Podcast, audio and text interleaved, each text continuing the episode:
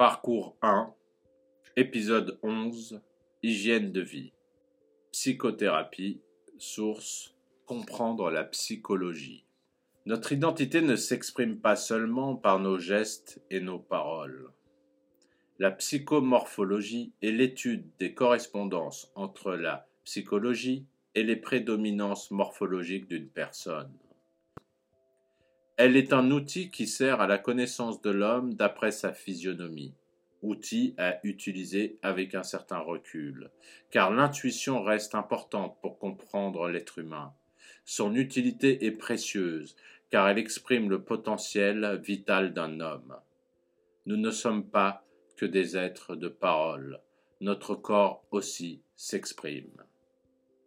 Parole d'expert, source comprendre la psychologie Eureka Santé, extrait.